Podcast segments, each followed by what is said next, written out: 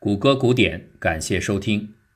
钱钟书说：“婚姻是一座城，城外的人想进去，城里的人想出来。”这句话没有讲明这座城有没有围墙。如果是物以类聚而为城的话，好像同样是说得通的。这个道理，细胞也知道。如果把地球上所有的人全都硬塞进一个洞庭湖，就能大体上感受我们身体每一个细胞里的拥挤程度。这里单元就数量而言，如同摩肩擦踵般的拥挤。而有趣的是，它们居然还在用超高的速度往来穿梭，彼此穿行如织且无障碍。这些匆匆过客是典型细胞里约五十亿个蛋白质，它们的运作活脱一座千百万生灵各自奔生。相互交际又疏而独行的忙碌城市，在这座城中，酶需要找到它们的底物，信号分子需要找到它们的受体，细胞因此得以生长、分裂和存续。细胞像一个小的口袋，如果这口袋里装的是果冻一样的均匀无差别的内容，当然就不可能有上述复杂的分工协作发生。所以，一如我们所知。细胞里有众多的细胞器，分别承担不同的职责，有负责生产蛋白质建材的，有负责复制遗传代码的，有供应能量的，有协调指挥的。它们是一座座小规模的工厂，在城市中分布，而且通常都有明显的薄膜结构包围起来，如同其围墙。细胞器工厂之间是流动的细胞质。这些细胞质总该是果冻一样的存在了吧？就像我们把城市里所有围墙隔开的场所之外统一算作公共空间，这公共空间里只是往来交通的人，至少不应该再有明显的聚集结构了。可实际上并非如此，除了有围墙的细胞工厂，细胞中还有一些根本没有包围膜的结构存在，你可以把它们叫做无膜细胞器。或是叫做颗粒、团块、斑点，这些曾经在不同生物学论文中出现的术语，恰好反映出人们对这些其实早已发现的奇怪结构缺乏统一认知的事实。而如今，越来越多的研究者将其称为生物细胞内的凝聚体。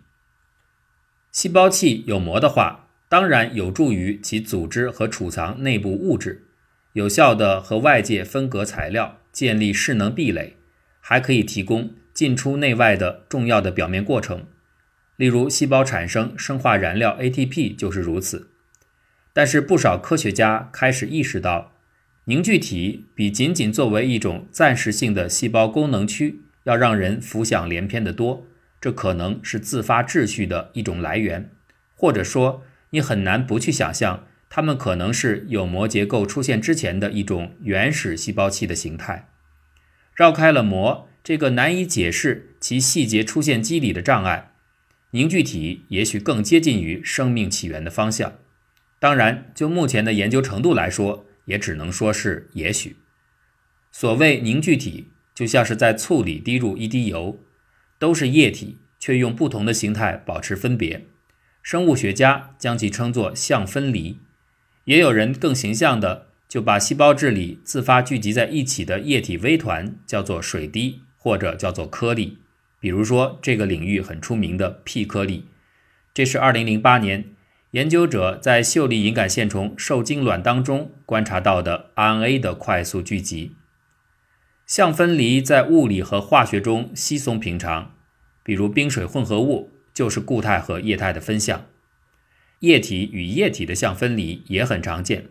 问题是，这些蛋白质分子、核酸分子及其集团是怎么与周围环境自发的分开，而又维持稳定的聚集的呢？蛋白质折叠提供了第一种解释的思路。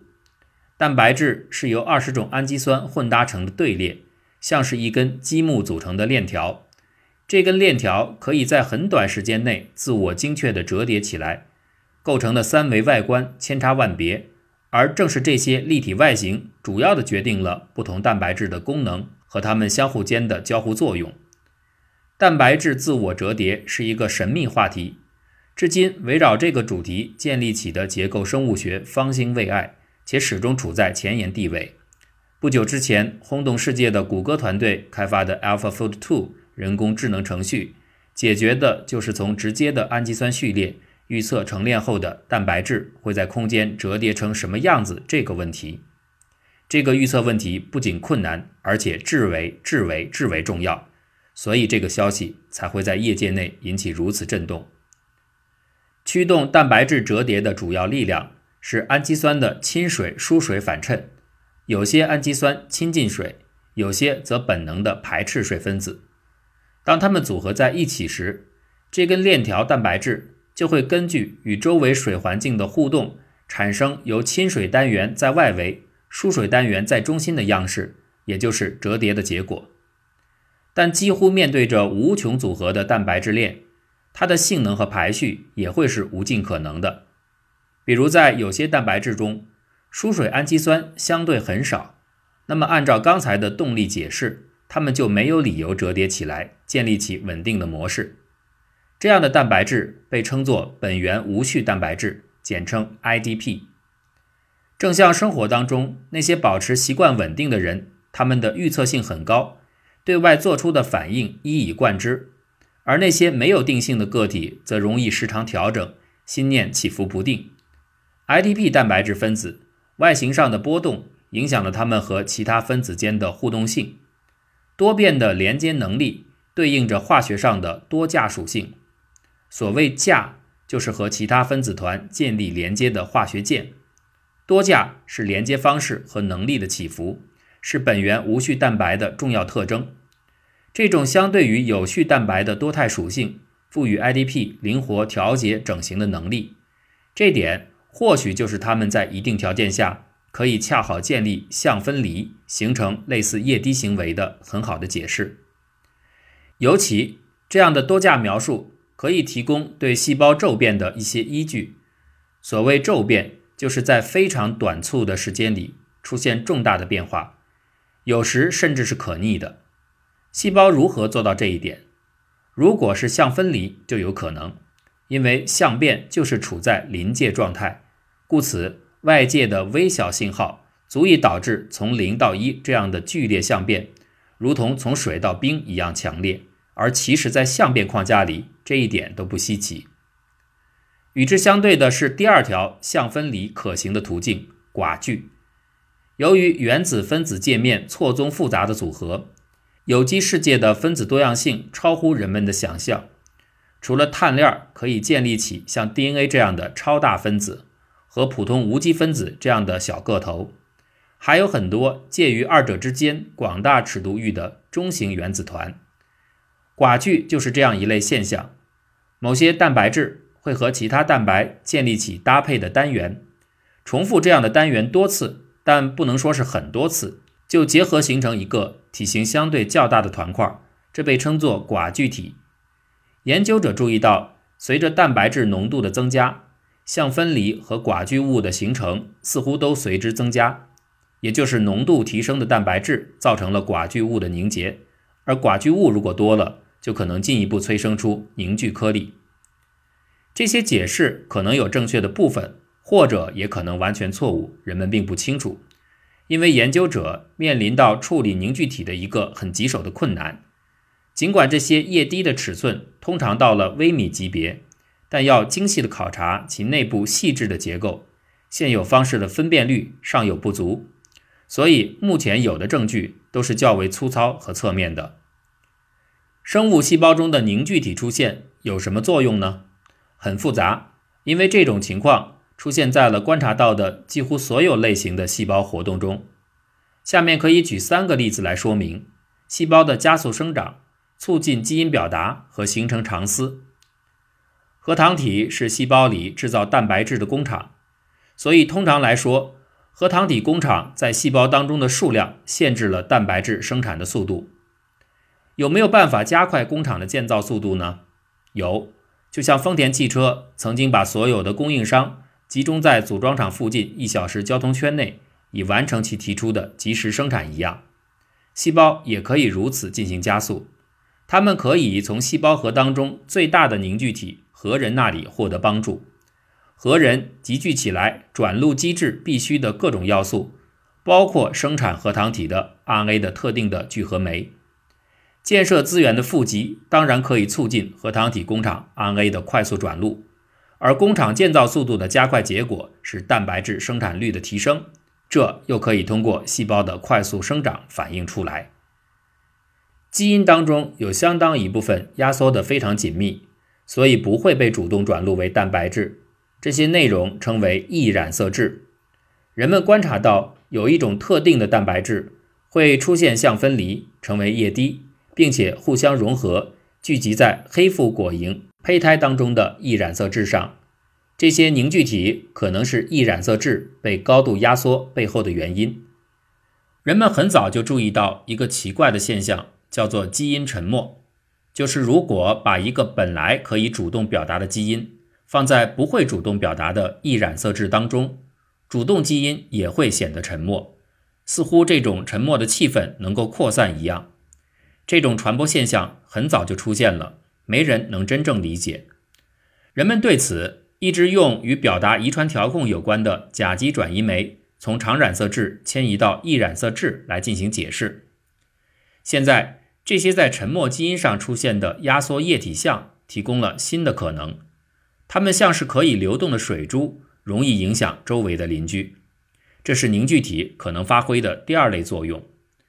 第三个功能同样可以用来解释一个长久存在的细胞谜团：当细胞表面的受体蛋白和配体结合之后，会引发内部一系列的分子变动和运动，从而在细胞质中传递信号。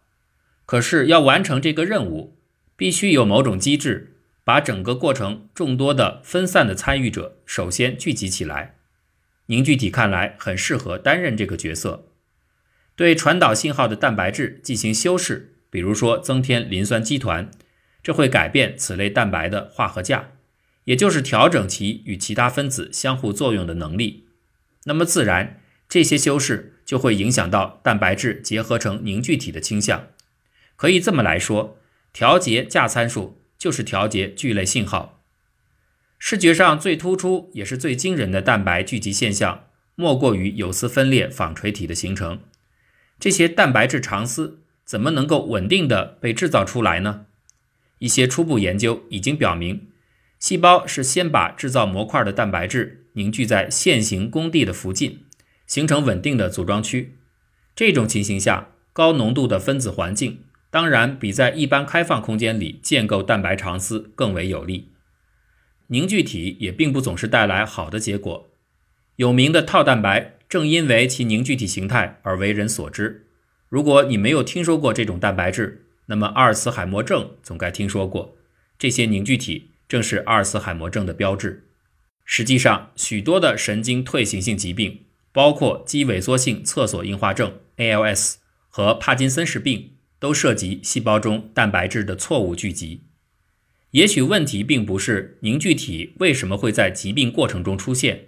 而是为什么它们没有在健康细胞中形成？用行内的俏皮话来说，就是为什么细胞没有变成煮鸡蛋？细胞质当中的蛋白质的总量是如此的浓稠，以至于按道理来说，它们的确更应该从溶液当中沉淀出来，而不是溶解。是谁让细胞质这么夸大的溶解了如此多的蛋白浓汤呢？ATP 或许是这个答案。一直以来，人们都知道。ATP 是细胞生化过程使用的基本能量载体，通常的比喻是形容其为细胞运作的电池。结果有人做了这么一个有趣的实验：抽出鸡蛋的蛋清，然后加热，相当于煮一个没有蛋黄的鸡蛋。两个这样的鸡蛋对比，一个在其中加盐，一个在里边加入 ATP。结果盐鸡蛋早就煮凝固了，可是 ATP 鸡蛋仍然是清凉凉的。ATP 为过载溶解提供了超强的助溶剂。基于这种现象，有一个大胆的想法被抛出，那就是细胞内的 ATP 本来不是当做电池之用，在进化早期，它就是为了让细胞质内能够以流体形式容纳更多的蛋白质不析出而被选择出来的超级助溶剂。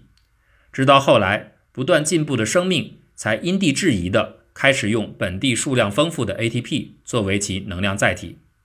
如果这个想法是正确的，那就可以解释为什么蛋白质聚集通常会发生在与衰老相关的疾病当中，因为随着年龄增长，ATP 的产生效率降低，所以蛋白也就不太容易保持溶解状态。然而，和所有这些已经存在的分析相比，最突出的对凝聚体的期望，还来自于它能否成为前有膜结构时代某种功能区域自发建立的候选者。如果这条道路是可行的，则生命起源也许可以向前推进一步。但是对此预想的证明同样无比繁琐和艰难。能够引发相变和相分离的环境条件，人们不难记录下来。但是究竟哪些组合组成了最初的无膜结构？这样的结构又是怎样完成第一步的复制？这些都是难解之谜。钱钟书最精彩的话语，并不只有围城一句。还有一句话是这样说的：“拍马屁和谈恋爱一样，不允许有第三者冷眼旁观。其实生命进化也是如此。如果有第三者看到，现在就不会这么难了。”